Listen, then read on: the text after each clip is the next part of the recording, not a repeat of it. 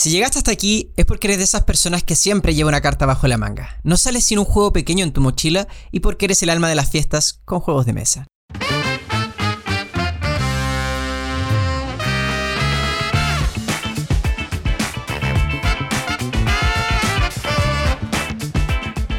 Soy Cristóbal Pérez de Devir Chile y les doy la bienvenida a Manual de Supervivencia Lúdica, un podcast de Devir donde hablaremos de la pasión de jugar juegos de mesa, cartas, rol, miniaturas y todo lo que esta maravillosa industria tiene para ofrecer.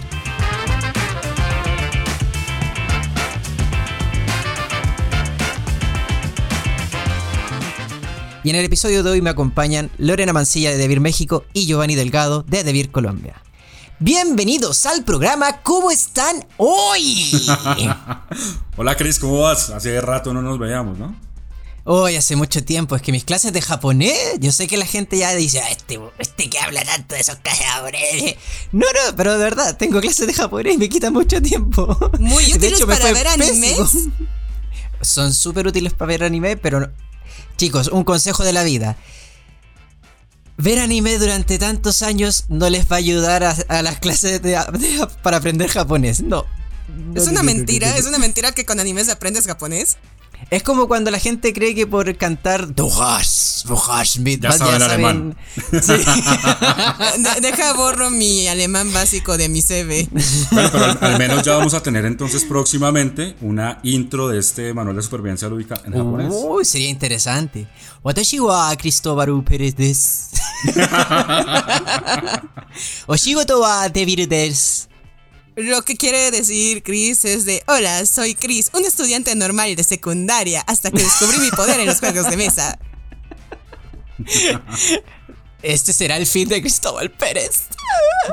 Lo descubriremos en el capítulo de hoy día. ¿Y sabes decir en japonés el tema de hoy? No. oh, no, Chris Kun. Pero oh, sí, pero sí sé decir eso de Watashi wa Cristóbal Pérez des Oshigoto wa Debiru des. marketing Manager des. Siempre terminas con des. Con des. Casi todo es des. Des. O no des. Así. Des. Entonces hoy Así que para los que vieron Recero, ya, ya saben que eh, Romini Conti des no estaba mal. Dice las cosas bien, solo que le pone enfoque en des. Pero dejemos de hablar de mis clases de japonés y de japonés bastante mal pronunciado, mal dicho, mal expresado. Y hablemos de ustedes. ¿Cómo están? Ya los echaba de menos. Espero que ustedes me echaran de menos. Sí, a mí no me había tocado grabar ningún capítulo contigo. Creo que esta segunda temporada no, no nos habíamos cruzado. Pero bueno, ¿No? volvemos a, Creo que no, hasta donde recuerdo, no nos había tocado. Es que igual la familia creció harto, hay que, hay que decirlo. Las niñas se están apoderando del podcast y. me encanta. Ya nos están quitando espacio. Esto va lo mejor. Poco a poco lo haremos. Pero funciona, hay, más, visualizaciones, hay más. Sí, es como los juegos de mesa. Entra primero uno, después entra otro, después entra segundo, tercero, cuarto, quinto, después tenés que comprar un mueble para poder llenarlo. Bacán. No, yo creo que es mejor. Ya estaba chato de escuchar puras voces de hombres Ahí así como... no. así. Tenía que escuchar otra cosa. Sí. Qué bueno. qué bueno, Me encanta poder tener este capítulo contigo, Lorena, y contigo, Gio. Espero que lo pasemos bien. El tema de hoy, como ya dije más o menos en la introducción, entonces, son los party games. Vamos a hablar un poquitito, sí, sobre los fillers. Vamos a pasarlos muy por el ras. Pero, ¿vamos con el primer tema? Sí, claro. Dale, vamos.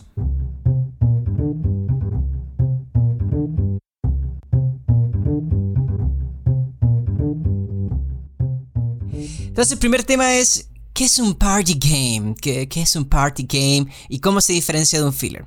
Quiero escuchar tu opinión, Lorena. Ah, bueno.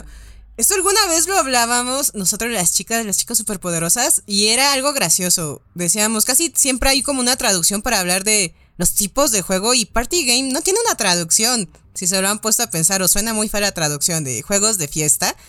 No, no suena bien y siempre les decimos party games al final y así queda. Y son esos juegos donde funcionan o se caracterizan porque interactuamos con muchas personas y son altamente sociables. Eso es un party game por excelencia. Entonces, normalmente las reglas de estos juegos tienen que ser muy simples, que puedas explicar entre unos 5 o 10 minutos y puedas jugarlos rápido. Entonces, son unos juegos grandes para introducir o que puedas jugar con grupos muy grandes de, número de personas. No sé qué piensen de esta descripción a grandes rasgos de un party game. Yo creo que ahí entra también eh, una discusión entre jugadores y entre diseñadores y y muchas opiniones filosóficas también en, ese tema. Porque para muchos filler y, party games eh, se pueden comparar o tienen similitudes.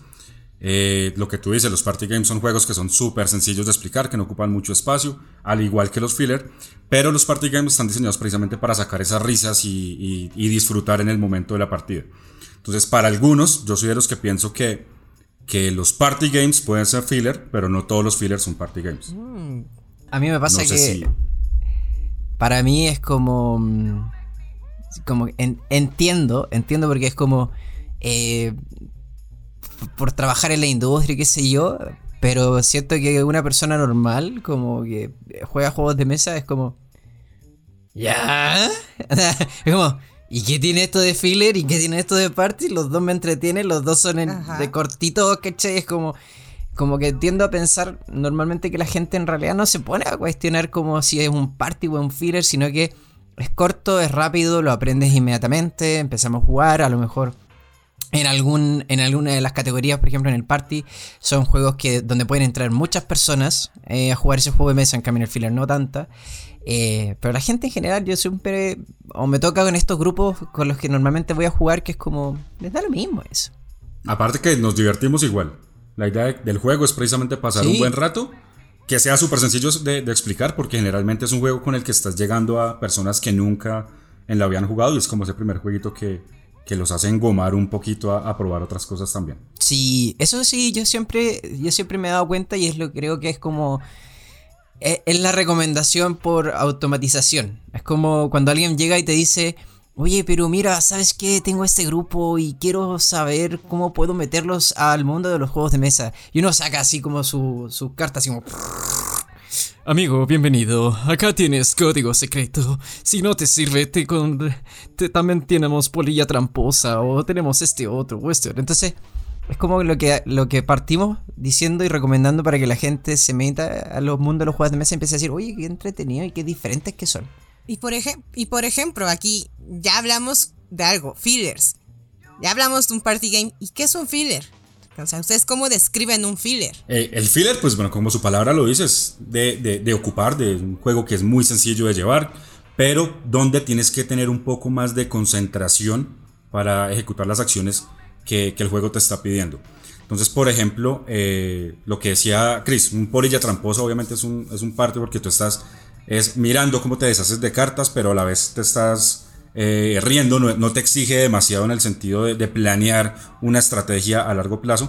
Mientras que en un filler tú ya tienes que estar un poquito más pendiente, como por ejemplo un Star Rings, qué cartas vas a mover después. Eh, entonces yo creo que ahí es donde prima la, diferencia. Porque en sí, eh, Party Games y, filler son juegos que en espacio, en instrucciones cortas, en el tiempo que te demoras explicando, es súper rápido. De hecho, a mí me pasa por lo menos con, con los ejemplos que estabas dando.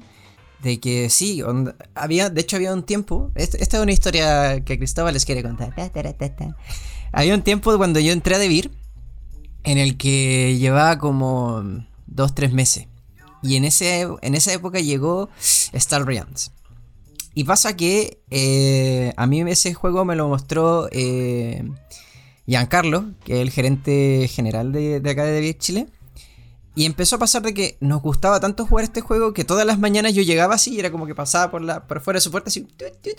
y de repente era como, hola Giancarlo. Me decía, hola Cristóbal. Y era como, una partidita antes de empezar a trabajar. como, Tienes el reto hecho, ven y siéntate acá. y era como, ya, perfecto. Y siempre jugábamos en las mañanas. Durante. Estuvimos como una semana o dos semanas jugando todos los días que eh, una partidita de Star Realms antes de empezar a trabajar. Entonces, sí, pasa de que algunas reglas tienden a ser un poco más complejas, como tú tienes que prestarle más atención, no sé, por ejemplo, la tripulación. Yo no me imagino enseñándole a alguien la tripulación de una porque ya puede ser un juego de bazas, como que la gente se tiende a un poco a identificar con ese tipo de juego, pero yo por lo menos por mi experiencia, por las cosas que me han pasado en general, siempre recomendaría algo mucho más como, no sé, por ejemplo, Ricochet Robot. Ah, y de hecho tengo otra historia sobre eso. Estábamos, estábamos en un evento eh, viendo, o sea, perdón, no estaba yo, estaba Matías. Y el tema está en que eh, van y entrevistan, se acerca un periodista Matías y le dice, mm, eh, oiga, por favor, disculpe, ¿nos puede hablar de los juegos de mesa, de lo que están haciendo acá y explicarnos de qué va este, este, esta zona? Y le dicen, y Matías le dice, bueno, sí, lo que pasa es que los juegos de mesa son súper entretenidos, son una excelente manera de pasar tiempo, etcétera, etcétera. Y le empieza a hablar de lo entretenido que son los juegos de mesa y de repente se ve como el camarógrafo empieza a enfocar a la gente que estaba jugando a Ricochet Robot y estaban todos sentados así. Y callados. La concentración total. Qué divertido. Para los que no han jugado. para, los que para los que han jugado Ricochet Robot entenderán de que es un juego donde tú permaneces en silencio. ¿Por qué? Porque estás contando la cantidad de, veces que te estás moviendo para poder llegar a un, a un lado. De hecho, yo siempre partía la explicación de la demostración de Ricochet Robot diciendo que era como cuando jugabas Pokémon en la zona de hielo y tenías que ir pasando con tratando de llegar de un punto con tu personaje hasta otro punto en esa zona de hielo. Nunca había pensado que se podía explicar de esa manera, pero sí, es cierto, se compara con eso. Y ese no lo he podido jugar aún. No, no he tenido la oportunidad de probarlo. ¿Has jugado a Micro Robots? No, no, no, no. Aún no, oh, lo, he jugado. Yo creo, yo que saliendo del capítulo, tú te juegas una partidita y dices. Porque puedes jugarlo solo, además. Eh, y, y, después nos vuelves a contar cuando nos toque de nuevo a los tres. Y nos dices, oigan, jugué Ricochet Robot y sí. ¿Cuántos jugadores máximo permite el juego? Todos los que tú quieras. Los que puedan ver el tablero. Eso es la maravilla del juego. Voy de a hecho, de hecho, me acabas de dar una idea, Lorena. Onda, hacer, hacer un tablero gigante, me disfrazo de un Ricochet Robot y que la gente y, disfrazo a todos los de marketing de acá y que la gente De, de, hecho, desde de Ricochet Robot, si no mal acuerdo, en una tienda aquí en México, en Guadalajara, los tenían hecho un poco en grande, pero era con BB-8 y Artudito los robotcitos. Porque los robotcitos los disfrazaron. Mm. Oye, sí es cierto, sí se puede hacer así, es más grandecito. Sí. Vamos, idea para ferias. Sí.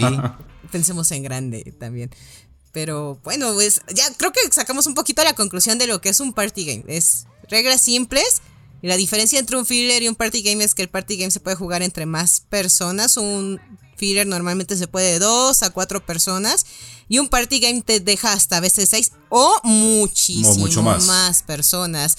Por ejemplo, existe esa mítica historia de un caballero jugando código secreto en un auditorio, no, un auditorio teatro. ¿Te suena, Chris? Sí. Sí, sí, sí, estuve ahí presente, estuve viendo todo eso, fue maravilloso, fue una excelente experiencia de estar ahí sentado en el teatro mientras la gente jugaba y hacía como toda una obra de teatro en torno a código secreto. Entonces, Party Games no tienen límites. Pero bien, Lorena, que una memoria, eso creo que estás en el primer capítulo del podcast, ¿no? que, hablamos de ese tema. Para que quien lo quiera ver, existe esa historia. Y existen esas fotos también. ¿O sí? ¿Verdad? sí, sí existe. Pues sí, pues sí, sí es verdad. Sí, por ahí no las filtraron. Oigan, pero yo quiero saber algo. ¿Qué, ¿Cuáles son sus parties favoritos? Esos que siempre se guardan en la mochila, esos que siempre tienen que llevar. es que es difícil elegir solo uno. No, no, no, no, no, pero espera, espera. No elegimos uno. Y... Denme tres. Y ese que siempre han querido jugar, pero nunca podéis salir a la mesa. Hmm. Hay uno que así ahorita me piden mucho, siempre que voy con mis amigos nos dicen, trae ese de dibujar. Y no es Pictionary, no, no, no lo es, no, ese no tiene nada que ver, se llama Pictomanía. Lo amaron desde que se los mostré, es un juego que está súper genial. Lo puedes jugar hasta seis personas me parece es lo máximo. En ese juego, lo que tienes que hacer aquí, no gana el que mejor dibuje, gana el que pueda adivinar lo que dibujaron los demás. Tenemos un mazo que tiene cartas con diferente, de diferentes colores, naranjas, eh, amarillas y rojas. Son las diferentes dificultades. Y cada uno va a tener una hojita en donde durante cuatro rondas vamos a tener que dibujar un concepto que venga en estas cartas. Eh, se nos va a dar una letra y un número al azar y dependiendo de donde estén las cartas es la let va a ser la palabra que vamos a dibujar. El nivel verde es como lo más fácil como puede ser manzana, árbol y el nivel rojo pueden ser conceptos como libertad, filosofía, hasta un eh, hasta un cuento y son cosas muy difíciles. O sea, ¿Viene incluida la dignidad? Seguramente. ¿Dibuja la sí. dignidad? Sí, sí, Sí, dibuja la dignidad. sí, sí, yo, sí. yo tengo un coraje con mi novio porque vienen los personajes de los Simpsons y nos quedamos de, no manches, a quien le toque esto está súper fácil, ¿no? Y, vendi- y venía, De- sí. sí, Ned Flanders y Milhouse. De hecho, Se eh, equivocó. ese juego de, de mesa eh, lo hemos jugado eh, por Instagram Live con la gente. Es genial, ¿no? Así. Oye, pero es que es maravilloso. Es decir, porque solo necesitas empezar a dibujar y que la, empiece- la, ti- la gente empiece a entender ya. Ah, va por aquí. Ah, mira, sí. Y yo soy pésimo dibujando. Pero cuando me dicen dibuja, la, dibu- dibuja el color azul, es como. Sí, es como Oh dibujo el azul. God. O luego, en, como son más difíciles las cartas, las más difíciles es porque el concepto se parece al concepto de abajo, al concepto de abajo y al concepto de abajo. Todo se complica ahí por Sí. eso. Había uno de era como puros huesos, puros nombres de hueso. Y era como, pero si todo esto es como que fueran sinónimos de hueso. Y luego es como lago, laguna, estanque y es como de sí, ¿qué? Pero es Sí. casi lo mismo. Sí, es pero es genial. Ese ese Me lo encanta. recomiendo y cómo ganas o cómo haces los puntos es si adivinas te vas a llevar los puntos de los demás porque vas a tener tus puntos de colores, pero si no adivinan el tuyo te quedas con tus puntos de colores y eso se van a volver puntos negativos. Mm. Entonces, pierdes si nadie adivina tu dibujo. Entonces, debes de intentar que tu dibujo, aunque no esté bien dibujado, quede claro. O sea, lo hemos dibujado, lo hemos jugado alguna vez. Y no un- puedes escribir O sea, nada lo- relacionado. Ah, sí. Lo No se puede importante escribir, no es saber dibujar, sino hacerse entender. Exacto, o sea, alguna vez un artista lo, ah, lo jugó y dibujó un pan con mantequilla súper bien. También hacerlo más rápido. Tardó tanto que pues el pan con mantequilla quedó muy padre, 3D, bien dibujado, pero pues tardó mucho y pues también tampoco nadie adivinó qué era lo que quería dibujar.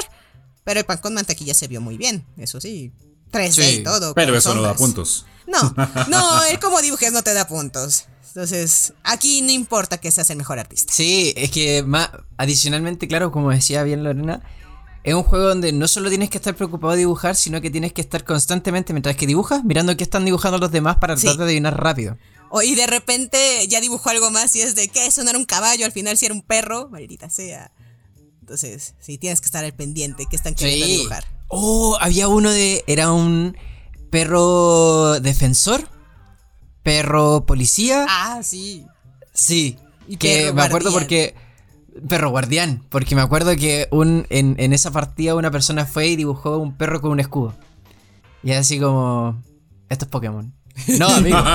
Digimon. De, No, no, no viene Pokémon en estas cartas. Pero sí, luego hay conceptos. Por eso son los diferentes niveles de dificultad. Si dices, vamos a iniciar, iniciamos con las verdes y vamos subiendo el nivel.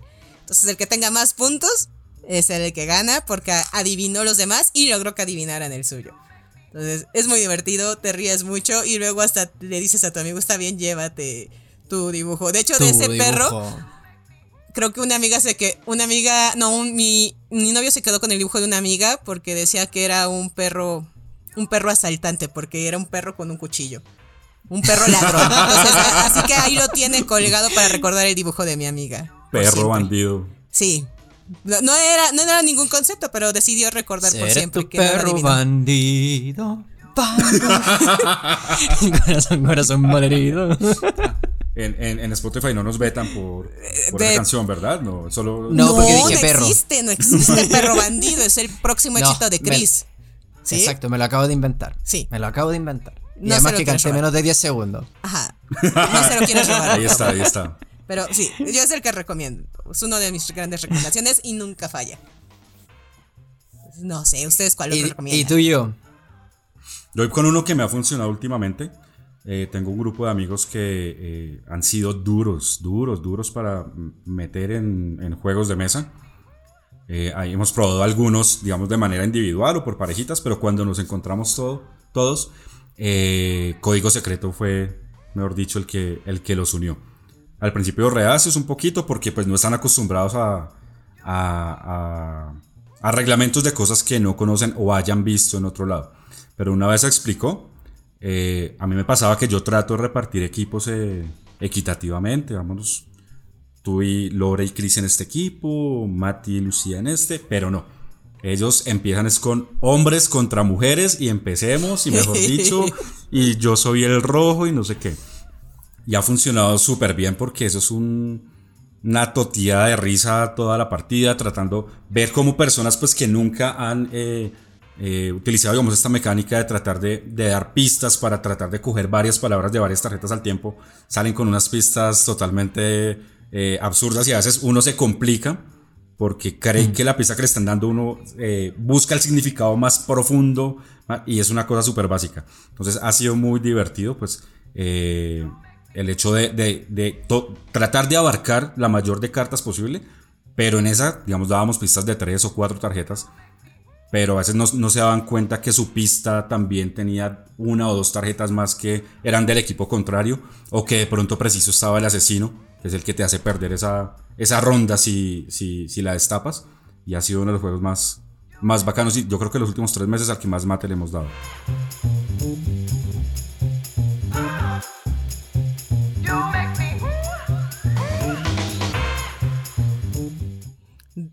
De ese aquí en México estuvimos haciendo varias jugadas live en Facebook y tenemos una compañera de la oficina, Jan, de contabilidad, y por ahí le estaban intentando dar la pista de Frozen, pero el problema es que ella, y es el mal para todos en código secreto cuando lo sobrepiensas. Y era como de, era un, era básicamente, creo que era Princesa y Hielo, y era Frozen 2. Era así de fácil.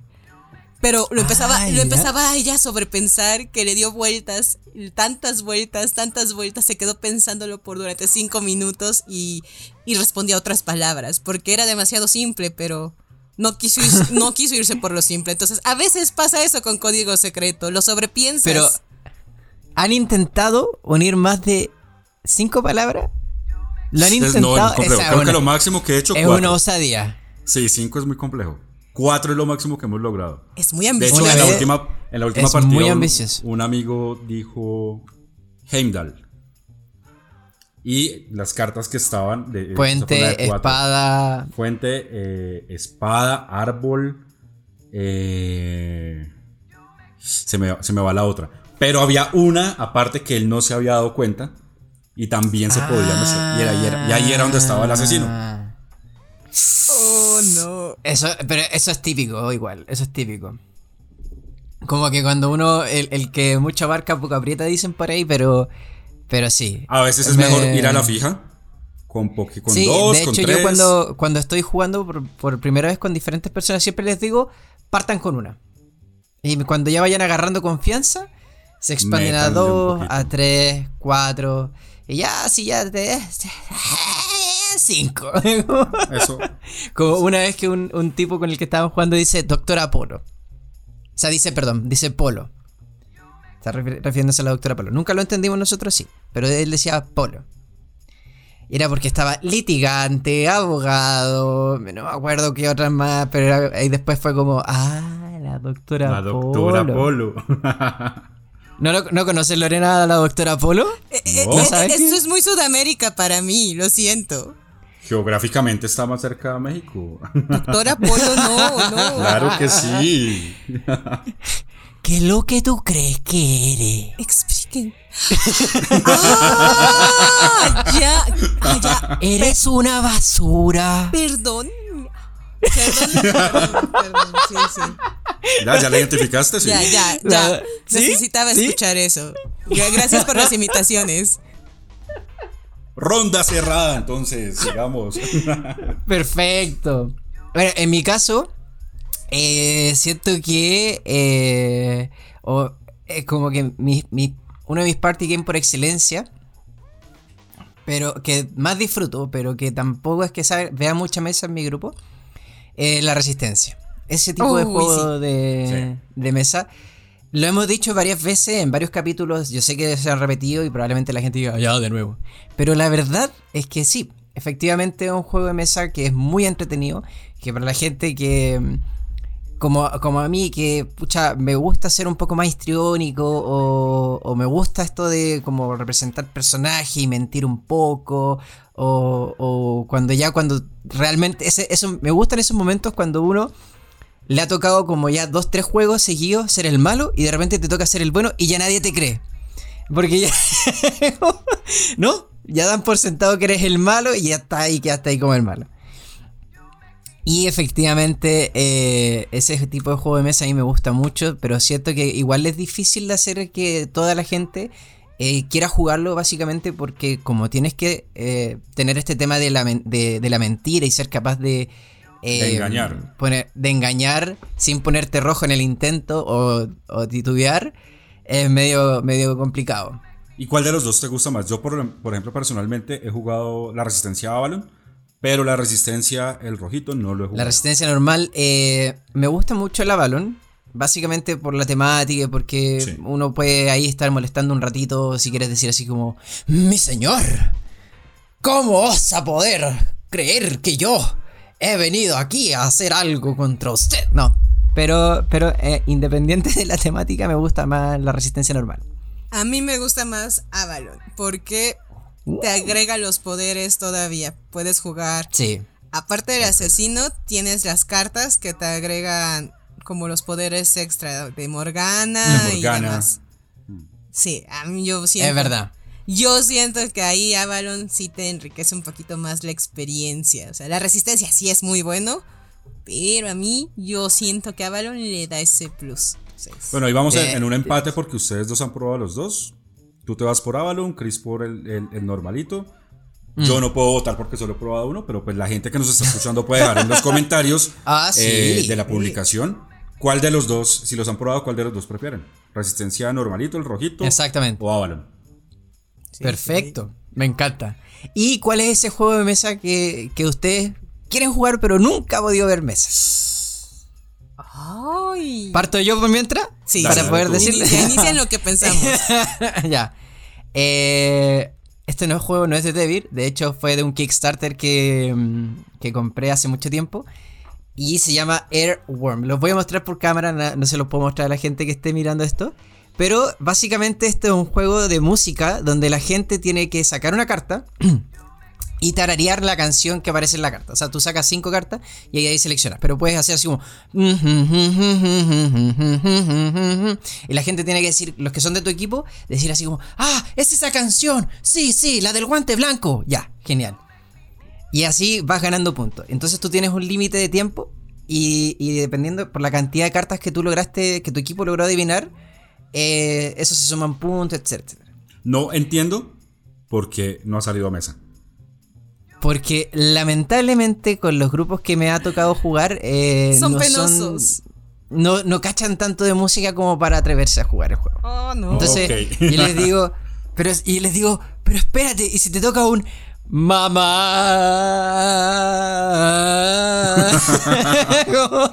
No, No, pues suena, suena muy Pero- interesante y muy divertido precisamente para esas, esas eh, fiestas, esas reuniones. Y por eso me extrañaba que no saliera a mesa. yo yo amo este juego. Nunca lo voy a jugar, pero lo amo. Señor director, usted que está escuchando detrás de cámara, deberíamos de jugar algún día. Yo sí tengo uno que sí me gustaría sacar más seguido. Y no sé por qué casi no lo jugamos. Y lo compré justamente por mi grupo de amigos que son fan de cómics. Spyfall, versión DC. Oh, Ajá, verdad. Lo compré por ellos pensando, ay, sí, les gustan mucho los cómics y les va a gustar mucho. Y no lo sacamos tan seguido. Hasta hace poco lo pude jugar. Y fue de, ¿por qué no lo jugamos más? Y ni siquiera lo jugué con los, para el grupo de amigos que lo compré. Para los que no lo han jugado, Spyfall es un juego en el que tenemos como un, en el mismo reglamento nos sacan como una matriz que es como de ubicaciones y nos van a dar unas cartas en donde normalmente todos van a tener la ubicación excepto uno. En el de DC nos van a dar al Joker. Y de ahí vamos a tener que ir deduciendo quién es el Joker y el Joker va a tener que deducir la, ubicación. En el otro sería un espía. ¿Y cómo lo vamos a hacer? Pues a base como pues de preguntas hacia los demás, como ¿y qué tal está el clima? Y el otro te va a responder de pues ah, no está tan mal. Y luego le preguntará a otro. Entonces, a base de todas estas preguntas, el que es el Joker tiene que deducir de a lo mejor estamos en, la, en la atalaya o en la baticueva. Mm. Entonces, el Joker gana si sí deduce bien o ganamos los demás si sabemos quién es el Joker. O el Joker pierde si se devela que es el Joker y lo dijo todo mal. Entonces, está padre porque tiene varios lugares, ubicaciones de DC Comics. Y pues ahí es como esos pequeños guiños para los cómics. En el normal son ubicaciones como normales, como un restaurante, un hotel o demás. Entonces es un juego como de deducción. y oh, qué buena. Y también es como ir viendo a tu amigo de... Tú, tú estás bien sospechoso, ya te vi, ya te vi, tú no eres así. Desde quién vota, quién vota porque es él. ¿Hay mayoría? es con votación también. es como... Ah, qué buena. Se, me fue el nombre este jueguito que se volvió popular eh, el año pasado durante pandemia. Among Us. Among Us. Yo creo que a, los que les gusta mm, Among Us les gustaría, les gustaría la Resistencia, Avalon y Spyfall, sí. Les gustaría mucho este tipo de juegos. Spyfall es muy bueno. Y ahí lo tengo y es como, oh, ¿por qué no lo puedo sacar más seguido, maldita sea? Pero me gusta mucho, ahí lo tengo y quisiera salir más a veces ese juego. Mm. Pero sí, debería de salir más, maldita sea. A mí me pasa igual. Un juego que, desde que salió, eh, apenas lo tuvimos en bodega aquí, lo, me lo llevé y lo probé de una con un grupo que es eh, Letter Jam o Macedonia de Letras. Oh, sí. Mm. Precisamente por lo que tú decías, son juegos que te exigen, un te exigen mucha concentración, mucha deducción. Eh, cada, cada, jugador tiene unas cartas y las cartas tienen una letra y tú vas colocando la letra al frente tuya sin poder ver tu letra, pero ves la de los demás. Y con las letras que se formen en la mesa tienes que dar palabras para dar eh, como la pista y poder descifrar qué letra es la que voy teniendo yo para al final completar una palabra que es como que nos da la, puntuación. Y cada uno tiene unas, eh, una especie de gemas que son las cantidades de, de, pistas que puedes dar. Es un juego que o sea, para nada, o sea, si estás jugando, es jugando, no puedes eh, desconcentrarte con el celular o que estás haciendo esto, que dejaste la olla en la estufa, porque pierde eh, totalmente la, el enfoque del juego. Como decía, me encanta ese juego, pero no he encontrado el grupo de amigos que jueguen una partida y quieran volver a jugar otra. Precisamente porque aún están muy pegados a, a estar ah. haciendo otra cosa. Me suena mucho como al estilo de, juego como el tipo coyote, donde tienes que tener así, donde tienes una palabra, una letra, algo en... En, esa parte es parecido, sí. Mm. Ahora hay que, hay que admitirlo. Suena mejor Leather llama Macedonia de letras. Yo, yo, yo esperaba que, yo esperaba que no, lo que no lo tradujéramos y ya cuando vi, oh sí, llegó como Macedonia de letras, maldita sea. Ya, tienes un punto, Lore. Sí, Letter Jam suena muy entretenido. A mí me pasó que cuando yo vi esa, esa frutillita en la caja, dije. Me, dio un toque. Porque era como. Miraba esa frutilla y decía, ¿qué, ¿qué, es lo que tiene ahí? ¿Qué es lo que tiene ahí? Porque veía mancha, mancha, mancha. Y tuve que acercarme, acercarme, acercarme hasta ver que eran letras en vez de. Que las pepitas, las semillas de, la, fresa son letras. Y fue así como. ¡ah! ¡Qué buen detalle! Sí, yo creo que Letter Jam de pronto sonaba muy parecido a otro que, eh, que también es muy buen juego, que es Love Letter. Que es un juego mm. súper rápido. Yo creo que de pronto ahí está también la estrategia de traducirlo, ¿no? No lo sé. confusión. Honestamente no. No, tengo ni no- idea, estoy balbuceando. Ninguno de nosotros cosa. tres participó de ese, de ese momento. En esa decisión. ¿no? No, pero. Si Chávez nos está escuchando por algún motivo, David, les mandamos un saludo. Los queremos mucho. Saludo, pero, pero por ejemplo, en sus países, ¿cómo le dicen a la mermelada? ¿Sí le dicen Macedonia a la mermelada en sus No. países? Es que me parece que la Macedonia es como no es de esta sopa de letra. No, bueno, No. eh, jam, jam es por la mermelada, ¿no? Por eso. De, de hecho, me acabas de dejar la duda. eh, no sabía Mira, que hemos quedado con la- Macedonia era mermelada. Pero mientras buscamos Sí, yo estoy acá el googleando. significado de Macedonia, y antes de seguir, Macedonia vamos a una pequeña no es, pausa. Espérate. Ah, maldición, Giovanni. Sigamos googleando, vamos a buscar Dale. y mientras tanto eh, vamos a una pequeña pausa y ya continuamos con Manual de Supervivencia Lúdica.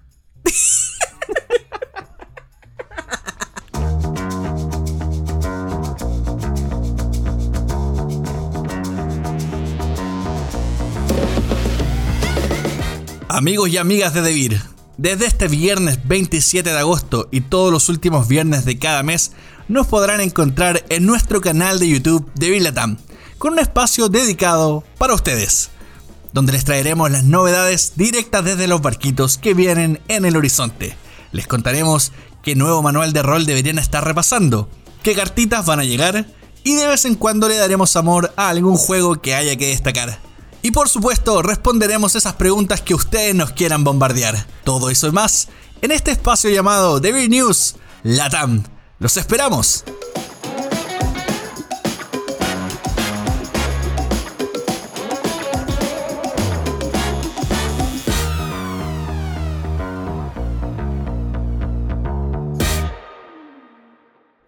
¿Estabas buscando el, el chat?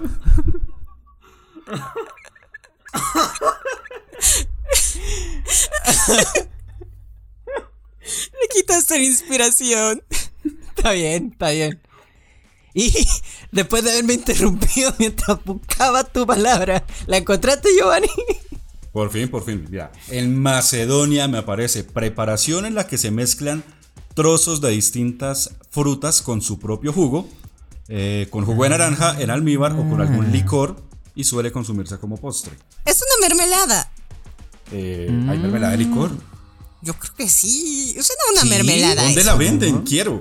No sé, suena una mermelada eso.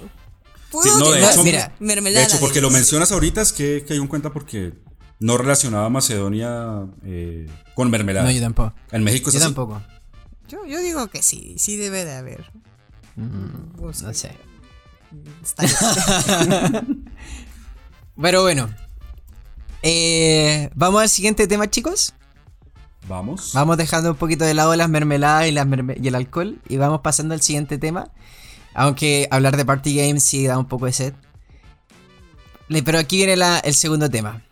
¿Por qué nos gustan tanto los party games? ¿Por qué no? Giovanni.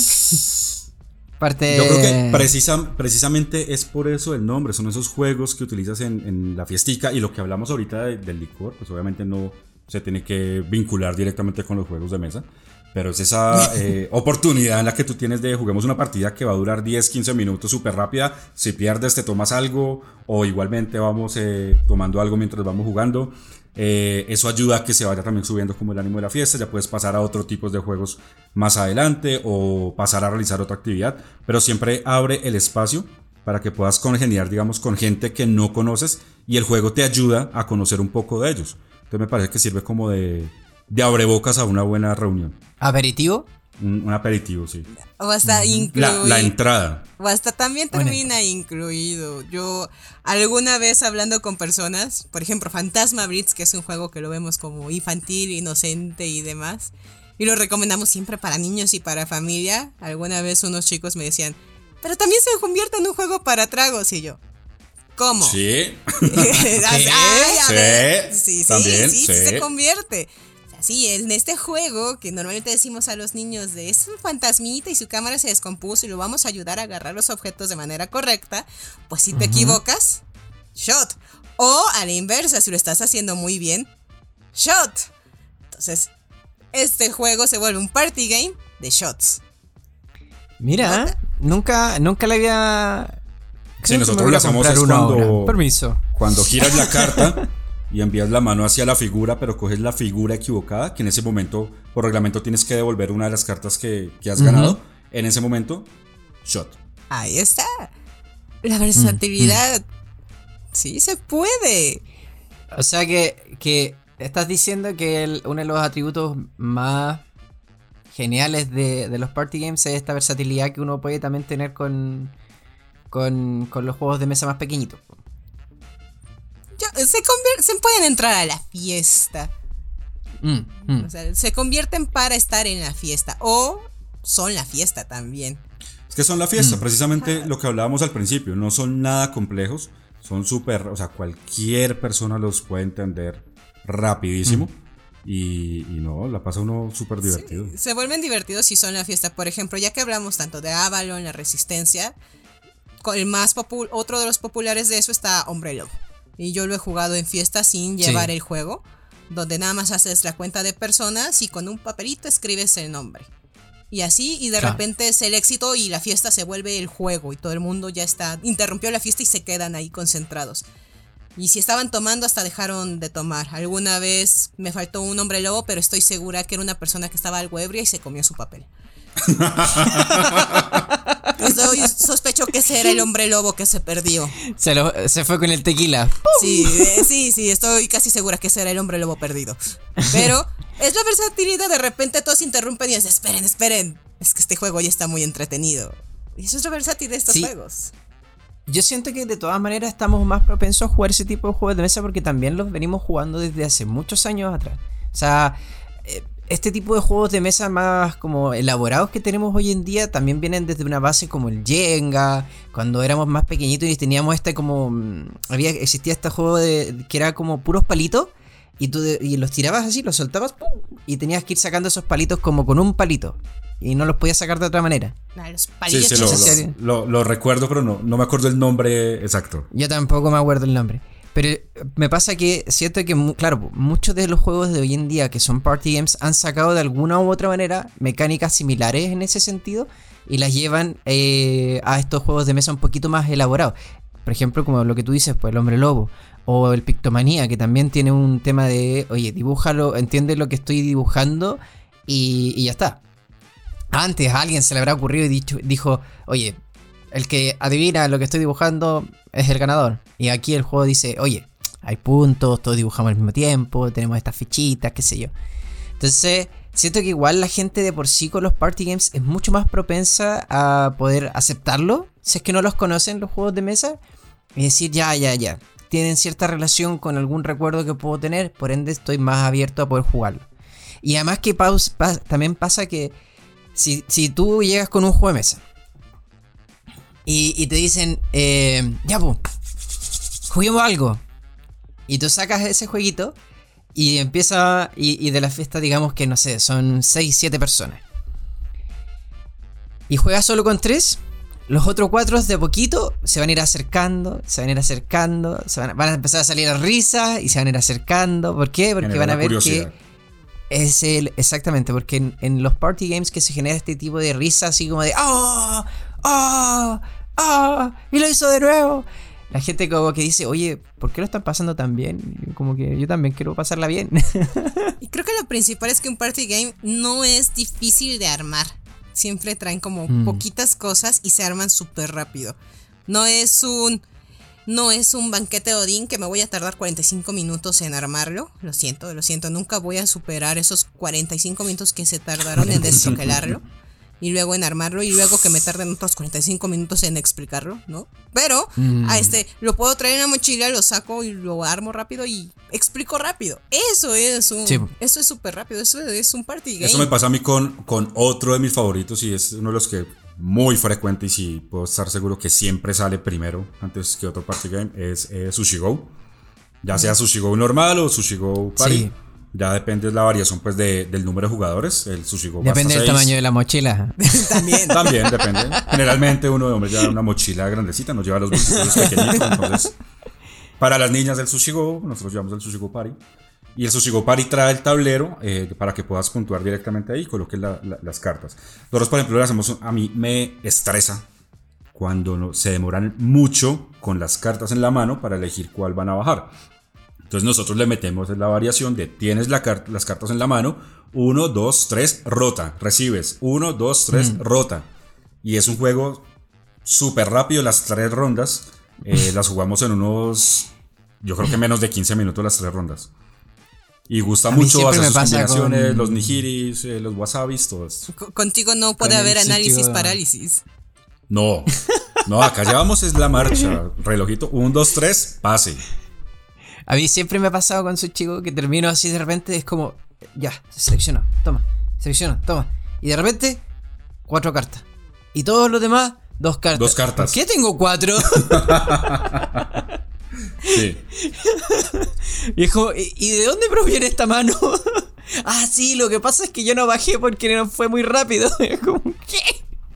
Pero así los vas juego. acostumbrando y te evitas lo que sea Lore. Entonces recibe y piensa súper rápido, identifica las cartas y baja con lo que tienes y ya, chao. Y te evitas ese análisis parálisis de los jugadores. Sí, pero me- es muy gracioso. Me, me encanta ese chico por eso mismo, porque es como. Genera estas situaciones como de. "Uy, ya. Sí, nos ha pasado en Pero- ocasiones que terminas con más cartas que otros y ¿qué pasó? Devuelve. Cámara lenta, ¿cuáles pasaste tú? Toma. Sí, cámara vuelta. Oye, toma, esta mano, esta mano. Sí, a mí me regañan, bueno. a mí me regañan y me dicen, "No, porque tú luego no te fijas y quedas con más cartas." Y yo de, "Ah." Y me detienen. Tú ve por las botanas. Pero sí, a lo mejor es por eso. Los party games son hermosos. Su sencillez, su. Adicionalmente. Yo, yo siento eso de que también tienen como. No sé, me pasaba, por ejemplo, cuando existía anteriormente la. La versión de, de, de Love Letter con caja. Que nosotros distribuimos hace mucho tiempo atrás. Y cuando teníamos también empezaron a salir un montón de versiones de mm, con bolsitas. Yo decía, wow, como que me gusta mucho esto de que en los party games tú encuentras muchas variaciones. Ah, después cuando tú quieres guardarlos te da el toque y todo lo que tú quieras porque no son las mismas cajas, porque no tienen el mismo espacio, qué sé yo, pero en un principio es como qué bonito que sea una ensalada de puntos, por ejemplo, con una con una caja metálica. Oh, sí. Qué bonito Sí. que es su chico con su caja metálica porque te llama la atención. Tú dices, oye, ¿y cuánto cuesta? No, vale, qué sé yo, 12, 13 dólares. Y es como, ¿qué? ¿Y viene en esa caja de metal? Sí, adelante, go ahead, go- y, y en, ese, en ese sentido me gusta mucho porque los formatos que también te presentan estos juegos de mesa eh, más sencillos son fáciles de llevar en la mochila, son como que sabes que te van a entregar sí o sí a ratos diversión. Y lo, y lo entretenido de todo esto es que como puedes llevar varios, dependiendo de la situación en la que esté tu grupo, es qué juego de mesa puedes sacar. A mí de repente me pasa que yo empiezo a sacar juegos de, me- de- de la mochila porque me, me- me- conocen ya por tener un montón de juegos de mesa y ya no sé si me invitan porque les caigo bien o porque tengo o por muchos los juegos juegos. de mesa. Me pasa igual. Claramente es por los juegos. Claramente. De hecho, lo he notado porque anteriormente los planes de fin de semana con mis amigos era este fin de semana vamos a tal lado, este vamos a la casa de tal, este- pero últimamente, un tiempo para acá, todos llegan a mi casa. Y yo, vengan, yo también necesito salir, estoy toda la semana trabajando desde casa en este espacio.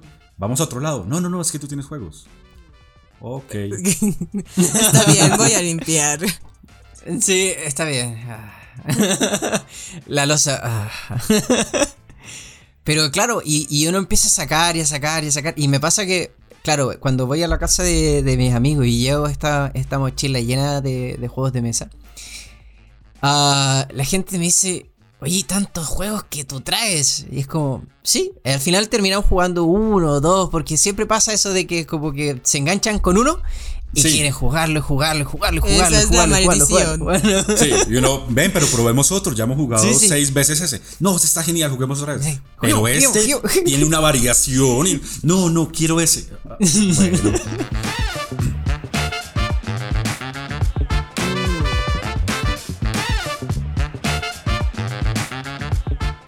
A, a mí me pasó contado en un capítulo anterior, eh, re- así rápido, con Catán. eh, recién eh, eh, un, un amigo que le había dicho varias veces, vamos y jugamos y no, no, no, no, no.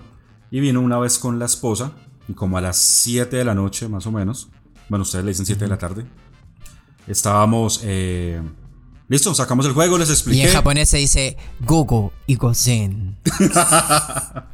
Les expliqué el juego, arrancamos a jugar. Listo, ya entendieron, juguemos otra porque ya lo entendí mejor, ya sé qué voy a hacer. Arrancó a jugar 4 de la mañana. Terminamos de jugar Catán. Jugamos unas 10 partidas y yo, pero juguemos. No, no, este está muy bueno, juguemos este. Ah. Muy bueno, muy bueno que les guste, pero hay que sacar varios juegos Hay en la noche. hay que variar. Por eso es que este juego, Airworm, nunca sale. Toca que los Por pongas a escuchar música primero. Claro. Para que Tiene- después Tiene todo el sentido, hermano. Tiene todo el sentido. De verdad estoy sorprendida que no salga ese juego, se ve muy bonito. Yo, No, ya. Y tiene, tiene mira, va- voy, voy simplemente para que, para que vean ahora. ¿eh? Voy a sacar esta carta. Y después la voy a mostrar. Sorry, gente que nos va a escuchar, pero es para poder hacer, para que puedan entender el juego.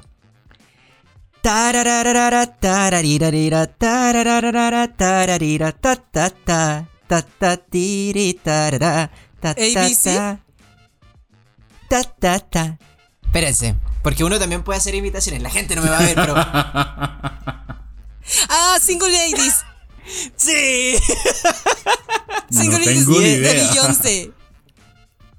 A Ladies de Beyoncé, the ring. ¿Sí? sí. Cuando empezaste Sí, a bailar, sí. yo iba a decir menudo. Entonces, claro, y, y aquí uno tiene de todo, de todo. De Alanis Morissette, de, de Muppets. Por Dios, necesito que me pases ese juego. Creo que ya lo necesito yo. Bohe- Bohemia Rhapsody.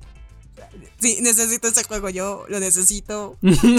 Pásamelo. Ese es como el Dance Dance Revolution de los juegos de mesa. Es como el Dance Dance Revolution de los juegos de mesa, exactamente. Es como el- Y- o y- charadas, charadas pero de canciones. Y, viene mi nombre inscrito acá. ¿Es en serio? Sí, pero porque participé del Kickstarter. Eso, esos son detalles bien bonitos que agregan en los Kickstarter que me gusta mucho. sí, son bien bonitos. Porque uno lo siente como más propio, así como no hice nada, no participé en las reglas, pero estuve ahí, yo lo vi. Lo vi nacer. Sí, y de hecho una vez que fuimos a... mm, cu- cuento totalmente aparte y saliéndonos del tema, fuimos a... Con, con Giancarlo fuimos a, a la GenCon y yo estaba muy, muy urgido. Adicionalmente porque teníamos un montón de reuniones y teníamos muy poco tiempo y habíamos que, teníamos que correr de aquí para allá.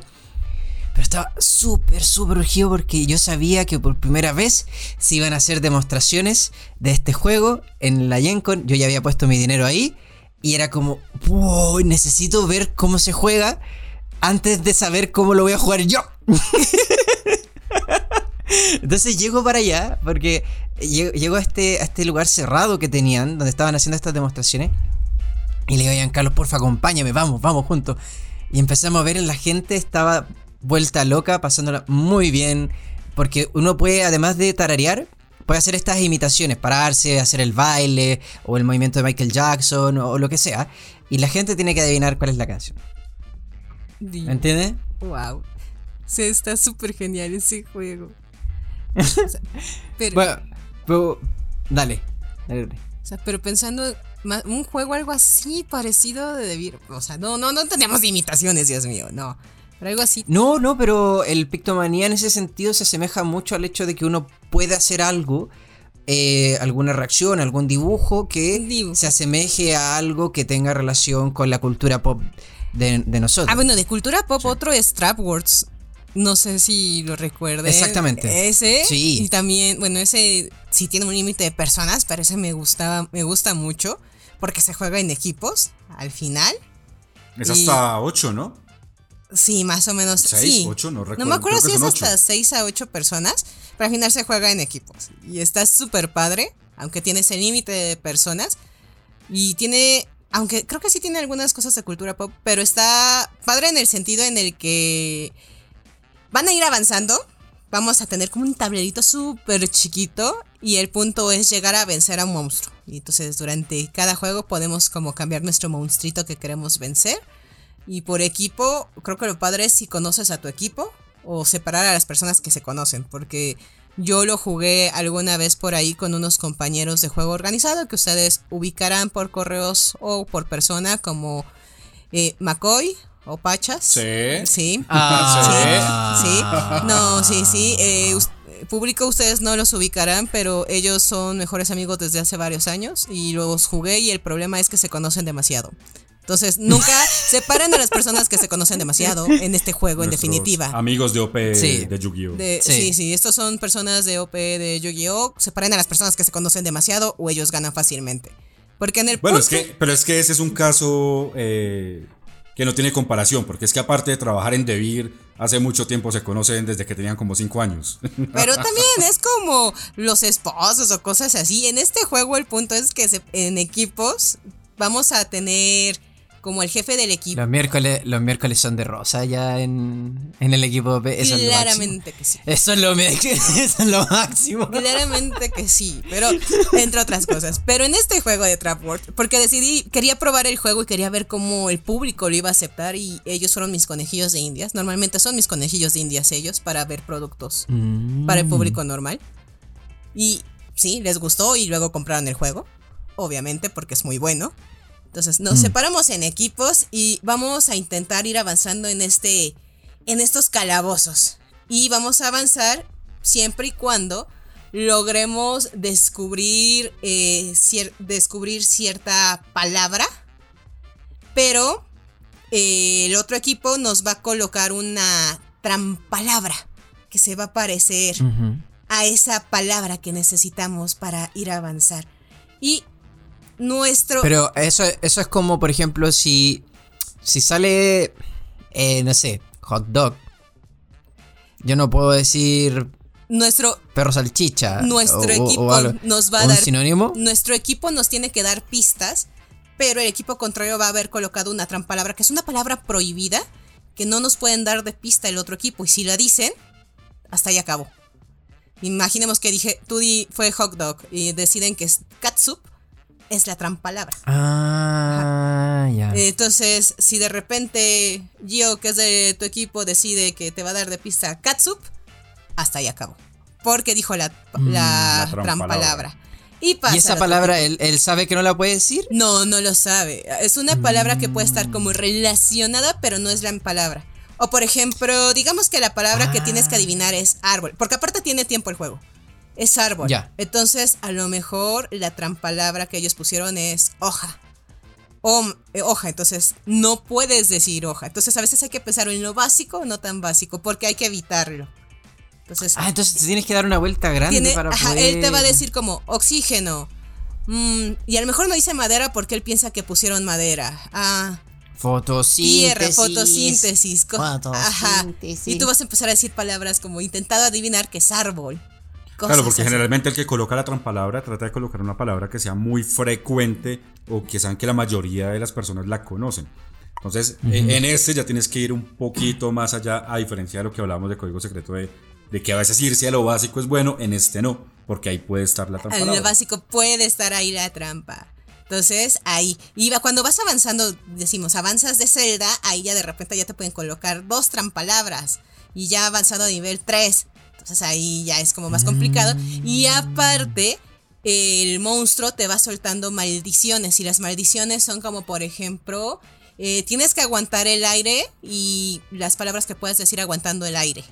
O no puedes decir, eh, tienes que decir palabras tipizapo. Cosas así. Entonces-. Tipizapo, Bueno, así lo decimos aquí en México. Pero así te dan como ciertas condiciones para que puedas hacer las cosas. Solo, solo lo puedes hacer con los ojos cerrados. Entonces no puedes ver las expresiones de los demás. Mm.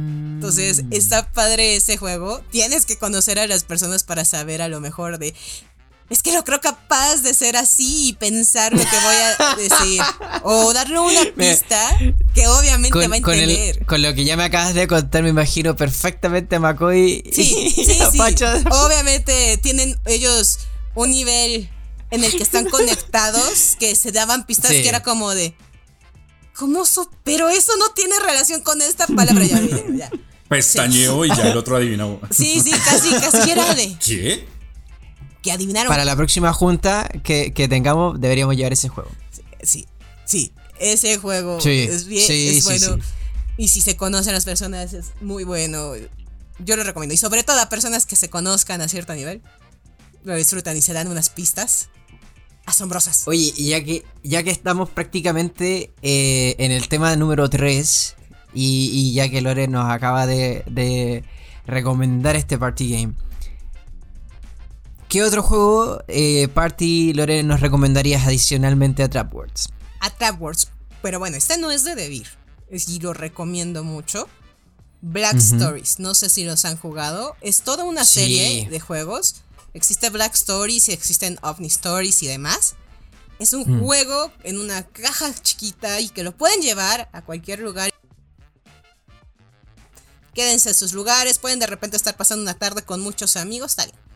Y sacan este juego que el reglamento, las reglas son muy simples y ustedes van a tener una carta donde les van a contar una historia. Ustedes van a tener en la parte de atrás el cómo pasó esta historia y Black Stories, que es el juego original, característica que tiene es que estas historias son muy oscuras. Y sus amigos Y tienen... algunas son reales, si mal no estoy. Sí.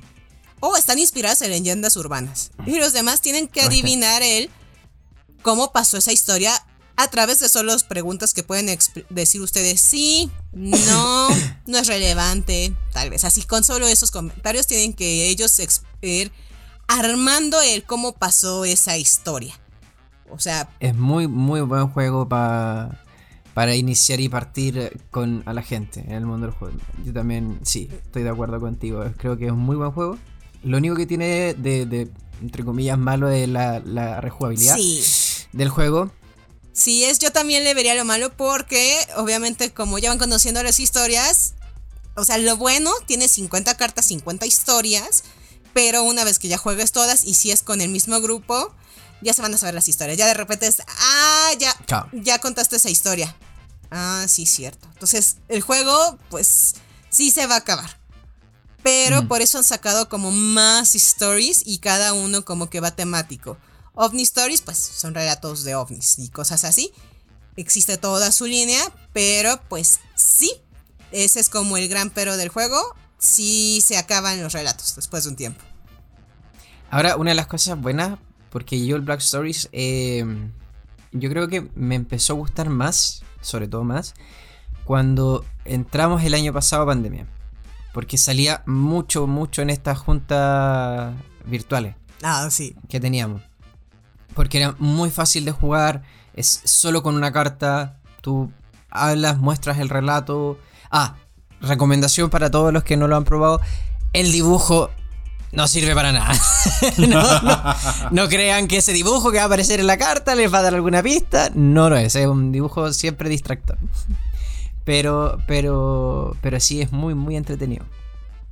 Sí, pero yo creo que es un buen juego. ¿Y ustedes cuál recomiendan? No sé. Cris, ¿tú qué juego recomendarías? Airworm. que no. No, no, no, no, no, no, no, no. Airworm. Y Bueno, acá ya, ya- Eh. ya entra con la, con la diferenciación entre, entre party game eh, y, y filler. Eh, pero yo creo que de lo último que hemos tenido, recomendar muchísimo ensalada de puntos. Eh, Sí, Sushi Go indispensablemente. bueno. Y eh, bueno, este es un filler también eh, que no hemos hablado hoy. Coloreto. Me parece un buen juego. Y de hecho, eh, muy pronto en The Beer Game Night vamos a tener una partida. Entonces los invitamos al canal de YouTube de The Beer Latam para que conozcan también un poquito de, de qué es Coloreto, qué es lo que nos trae. Y, y no, no- no recuerdo si yo voy a estar en ese duelo o, o algún otro compañero. Lore, Chris, ¿tú vas a estar? No. no, No, yo no puedo. Alguna, cuatro oficinas se van a enfrentar en una partida de Yo, yo sé que vas a romper tu racha. Yo, yo sé. Algún Ya la rompí. Ah, ¿ya? Ah, sí, es cierto, en Pues. No gané, no. No, en. No gané, pero no perdí. Para mí eso es romper la racha. Eso es romper la racha, eso es cierto. Sí, cierto, sí, es qué, cierto. qué pena. No me quiten eh, no, los ánimos que los tengo ya altos por eso. No perdí. No gané, pero no perdí. Eso es cierto.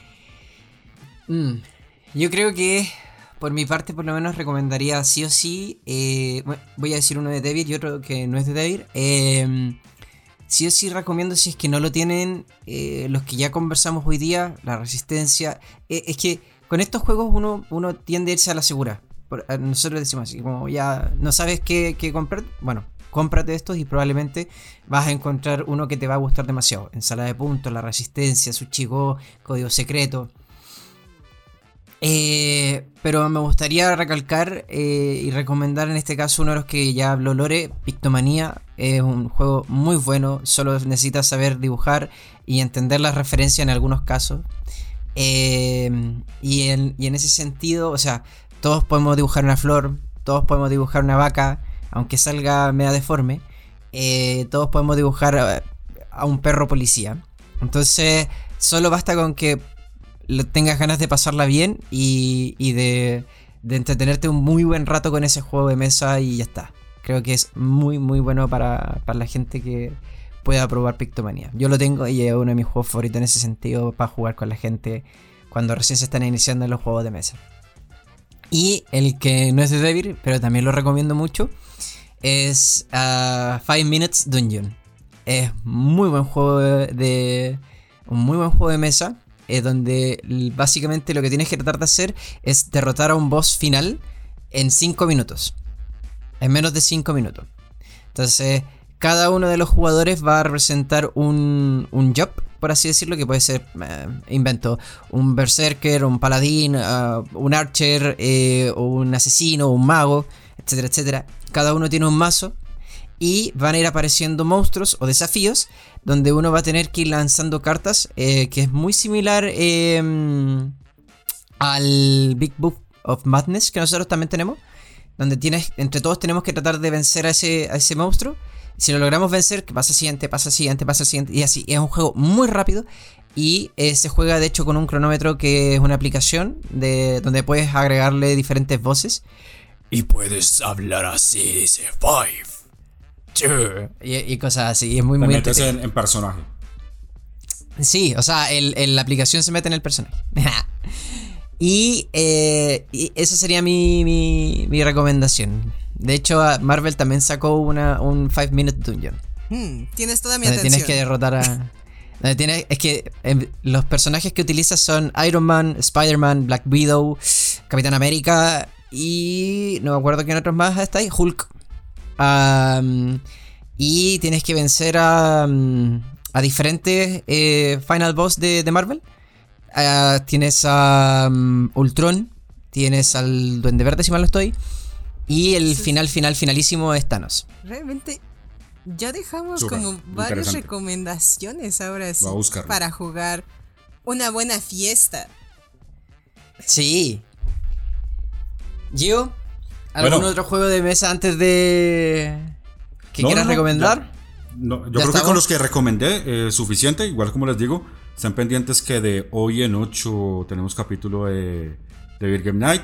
Y mañana, para los que nos están. O sea, hoy sale este capítulo y lo escucharon hoy. Mañana tenemos Beer News, entonces estén muy pendientes porque se vienen muchas noticias también. Eh, nuevo formato que tenemos para Latinoamérica y nada, nos vemos ahí. Perfecto. Muchas gracias chiquillos por participar. Qué, rico tenerlos en este capítulo ustedes dos, poder haber conversado sobre este increíble mundo de los juegos de mesa y enfocándonos en juegos party games. Ya saben, si no pueden, pero quieren, busquen el World. Es muy bueno. Yo ya lo estoy buscando. Para que la base Ojo, este capítulo no fue pagado. Para no, nada. para nada. Jamás. Pero a mí me encanta. No tenemos patrocinadores a quien le interesa ser patrocinador aparte. Ya digo. Claro. Por alguien que sí nos pague de patrocinador. Guiño, guiño. guiño, guiño. Guiño, guiño. Gracias a todos y a todas quienes nos escuchan y recomiendan este podcast. Les recordamos que pueden escucharlo a través de Spotify, Apple Podcasts, Google Podcasts y Spreaker. Además, para conocer más sobre nuestros juegos de mesa y nuestro catálogo disponible en tu país, visítanos en www.devir.com o en las redes sociales de Devir Américas, Argentina, Chile, Colombia y México. Muchas gracias a todos. Arigato gozaimasu. Adiós. Adiós.